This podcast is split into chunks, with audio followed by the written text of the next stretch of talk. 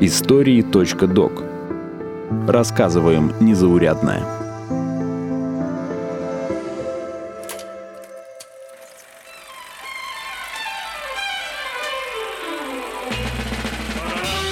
В одной из глав сатирического романа «12 стульев» Остап Бендер и Киса Воробьянинов попадают на постановку «Женитьбы Гоголя». К удивлению Кисы, современная интерпретация отличается не только совершенно иными репликами, но и новым, немыслимым музыкальным сопровождением. Играющий фоном оркестр громыхает на стеклянных бутылках, фаянсовых клизмах и больших полковых барабанах, издавая невероятное количество шума.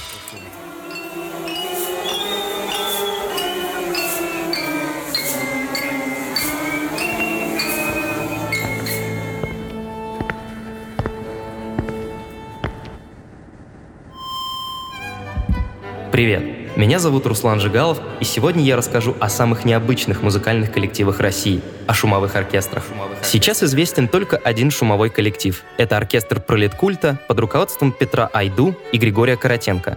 Их выступления сложно назвать полноценными концертами. Скорее, это звуковые эксперименты, во время которых профессиональные музыканты и любители воспроизводят на самодельных инструментах шумовую музыку. Сто лет назад количество таких оркестров невозможно было подсчитать. Они стихийно возникали при каждом маломальски значимом театре или доме культуры. Их активно поддерживала власть. Для них выходили специальные пособия по сборке инструментов, а к 1925 году яркие выступления шумовиков стали главным народным развлечением. Появились шумовые оркестры в 20-х годах прошлого века в результате послевоенного дефицита. Школьники, студенты, участники всевозможных кружков и ансамблей зачастую не имели доступа к обычным музыкальным инструментам, а потому импровизировали. Новое звучание создавали буквально из подножного хлама. Конструировали примитивные музыкальные инструменты и приспосабливали предметы быта под нужды музыки. Участники шумовых оркестров были ограничены лишь собственной фантазией, а потому в ход шло все.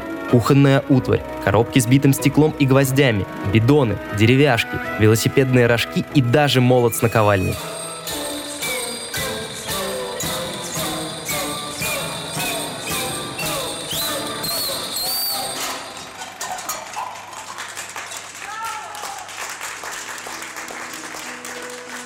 Корреспонденты ивановской газеты «Юный текстильщик» писали, что один из шумовых оркестров использовал стеклянные бутылки с водой, сковороды и так называемые тещины языки – гребешки для расчесывания, обернутые папиросной бумагой. По словам журналистов, шумовики не уступали по качеству игры духовому оркестру. Несмотря на кустарность, выступления шумовых оркестров тщательно готовились. Новые инструменты изготавливали и настраивали под чутким руководством немногочисленных профессиональных музыкантов. Основу шумового оркестра составляли классические музыкальные инструменты – фортепиано или гармоника.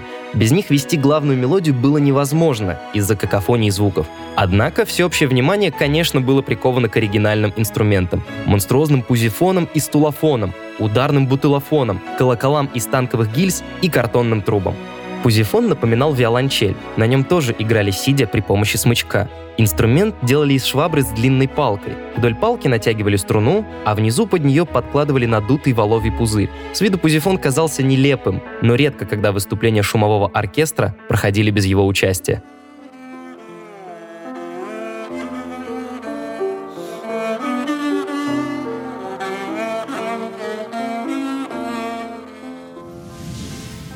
Другой инструмент той эпохи – стулофон. Он напоминал гитару. Его делали из деревянного венского стула с округлой спинкой. Струну крючками натягивали между спинкой и сиденьем. К натянутой струне прикладывали жестяную коробочку из-под зубного порошка и медиатором извлекали звук. Чем ближе к спинке прикладывали коробочку, тем ниже получался звук. Чем ближе к краю сиденья, тем выше. Коробочка выступала резонатором, и от ее размеров зависел тембр звучания стулофона –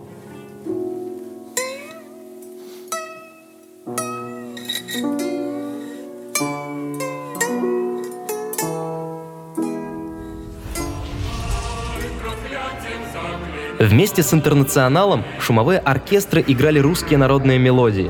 Вслед за увертюрами Верди исполняли ритмичные звукоподражательные номера. Но шумовые ансамбли не всем приходились по душе.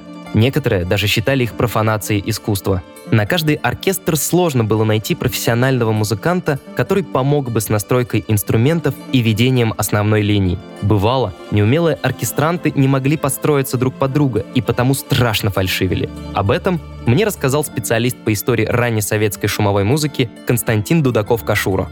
Поскольку это была часть народной культуры, то академическая, в кавычках, высокая культура не воспринимала и не опознавала, не идентифицировала этот пласт, собственно, как музыкальный. Это скорее была часть повседневной культуры. Явления низовые, маргинальные, вообще не рассматривавшиеся как нечто ценное, значительное. Критикуя шумовиков, Многие академические музыканты не догадывались, что шумовая музыка имеет давнюю историю и появилась задолго до своего расцвета в 20-х годах.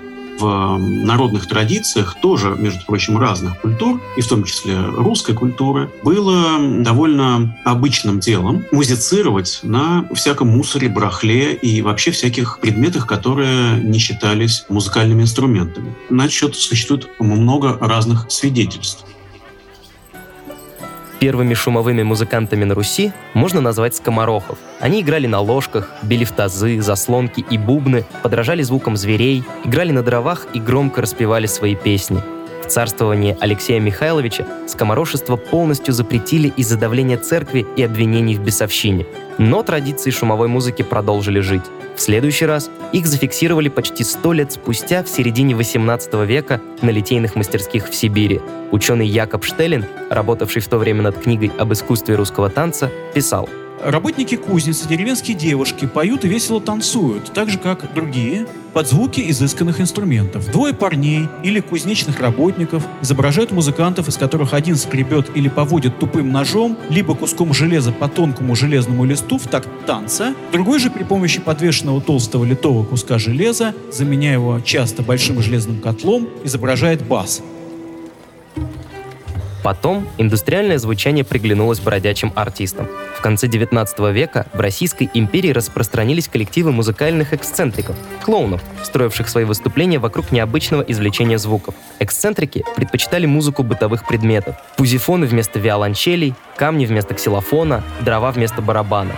К началу 20 века уличные клоуны уже вовсю развлекали публику шумами.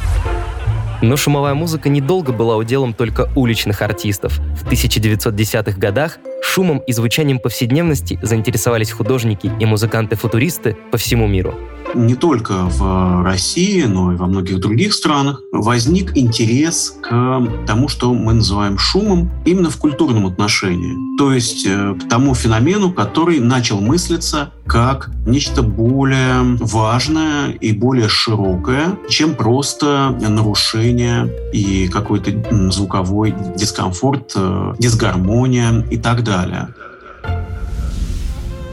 В Италии художник Луиджи Русселло изобрел специальные шумоинтонаторы.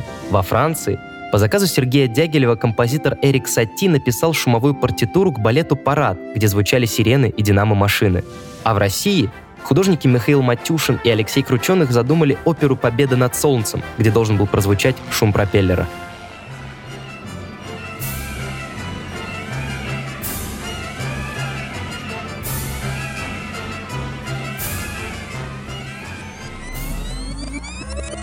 Однако в царской России шумовая музыка не была широко распространена и все еще оставалась очень экспериментальным явлением. Все изменилось после 1917 года. Открытое футуристами звучание повседневности идеально подошло молодому советскому государству. В 1918 году поэты Владимир Маяковский, Давид Бурлюк и Василий Каменский опубликовали декрет о демократизации искусств, где провозгласили торжество музыки улиц, грохота, шума и мелодии городской жизни. В 1922 кинорежиссер Борис Юрцев написал статью «Оркестр вещей», где предлагал каждой промышленной отрасли создать свой собственный шумовой оркестр. Например, профсоюз Например, металлистов, профсоюз в, металлистов в своих выступлениях должен был использовать комбинации различной калки стали, меди, листового и кускового железа, чугуна в различных периодах обработки. В том же 1922 году состоялась премьера симфонии Гудков – композитора Арсения Авраамова. Произведение, созданное только из звуков сирен, паровозных, пароходных и фабричных гудков, а также звуков большого города, окрестили пролетарской мистерией. Спустя год Авраамов осуществил не менее масштабный эксперимент. В антракте его постановки «Слышишь, Москва» актеры при помощи ручных пил, топоров, молотков и рубанков возводили на сцене трибуну. При этом получалась настоящая шумовая мелодия.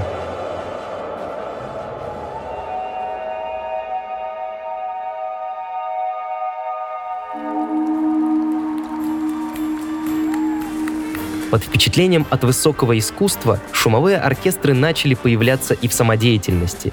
Митинги, собрания, шествия и демонстрации требовали музыкального сопровождения. Выходом из положения и стали шумовые оркестры, привлекательные своей простотой. Люди даже без музыкального образования могли почувствовать себя частью творческой жизни страны. Выступления шумовых ансамблей и даже их внешний вид обычно веселили публику. Руководители оркестров старались усилить комический эффект, добавляли танцы и забавные трюки, ошеломляли толпу выстрелами из пугача. Коллективизм в мире шумовиков доходил до смешного. Встречались даже ансамбли домашних хозяек, игравших на кухонной утвари. Шумовые оркестры вернулись в народную среду и среду, прежде всего, еще и педагогическую. Потому что с помощью шумовых оркестров решено было обучать пионеров, школьников. Для шумовиков выпускали специальные пособия по тому, как собрать в домашних условиях музыкальные инструменты, а в городах открывались полноценные музыкальные мастерские. Например, под Тверью в промышленных масштабах создавали струнные инструменты из пустых консервных банок. Из трубки от старой никелевой кровати можно сделать джаз-флейту, только сбоку дырочку просверлите, а внутрь подвижной шомпол из проволоки или деревянной палочки вставьте. В магазине флексотон 8 рублей стоит, а вы за 50 копеек из бросовой стальной полоски и еще каких-то барахлинок можете изготовить. Про трещотки из ящика с горохом, камушками или гвоздями, про кастаньеты, скрепленных особым образом ложек, про кряхтелки, сопелки, свистелки, дудочки разные и говорить нечего. За грош получается полное приданное для шумового оркестра. Осенью 1922 года шумовая музыка столкнулась с только-только зарождающимся джазом. Первый джазовый концерт в СССР прошел в октябре 1922 года. Выступал джаз-банд Валентина Парнаха. Российский хореограф и музыкант впервые услышал джаз в Париже и захотел показать новинку советской публике. Но произошла небольшая путаница. Рассказывает музыковед и арт-директор международного джаз-фестиваля «Какой удивительный мир» Наталья Риккер. Саксофон был достаточно свежим по тем временам инструментом. Его взяли на вооружение джазовые музыканты. Для европейских музыкантов и для советских, конечно, для Парнаха было, в общем, зрелищно. Тоже не было барабанной установки как таковой, да, то есть это джазовые музыканты фактически придумали, да, как это объединить. Малый барабан, большой басовый барабан, объединить тарелки. До этого это все были отдельные инструменты, на которых играли разные люди. Разные люди.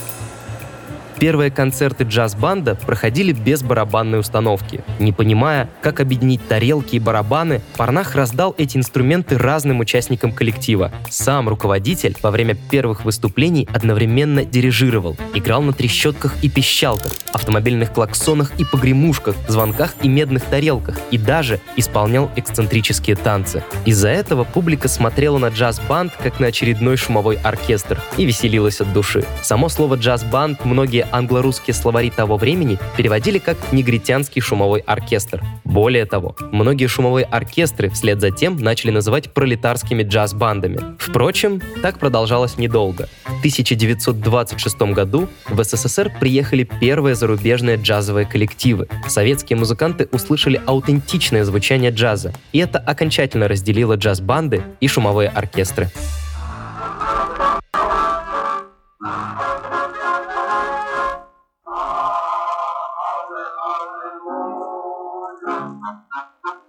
Со второй половины 20-х годов шумовые оркестры постепенно начали исчезать. Эксперименты продолжались до конца 40-х, но уже не имели государственной поддержки и столь широкого распространения. Найти что-то новое в звучании повседневности зрители уже не могли. Вторую жизнь шумовая музыка в СССР обрела в 80-е годы, когда в страну хлынул поток зарубежной музыки. Например, альбомы групп Kraftwerk, The Velvet Underground, Einstürzen, The Neubauten и The Sturges. Они вдохновили советских музыкантов в Новосибирске, Омске и Тюмени создать собственные экспериментальные панк, индастриал и нойз коллективы. Так зародилось движение сибирских панков, идейных наследников советских шумовиков. Гражданская оборона, инструкция по выживанию, промышленная архитектура и культурная революция с пузифонами или кастрюлями, конечно, не выступали, но также искали вдохновение в индустриальной повседневности и играли нарочито грязно и шумно. Границы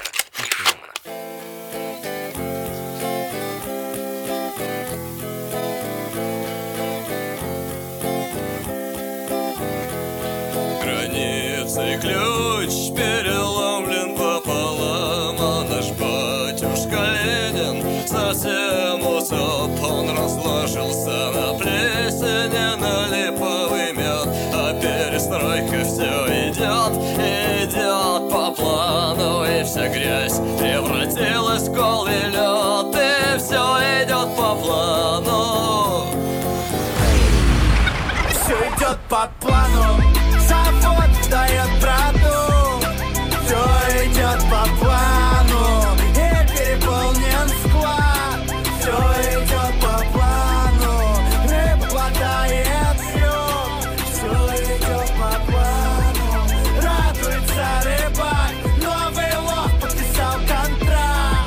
Это был выпуск подкаста «Истории.док».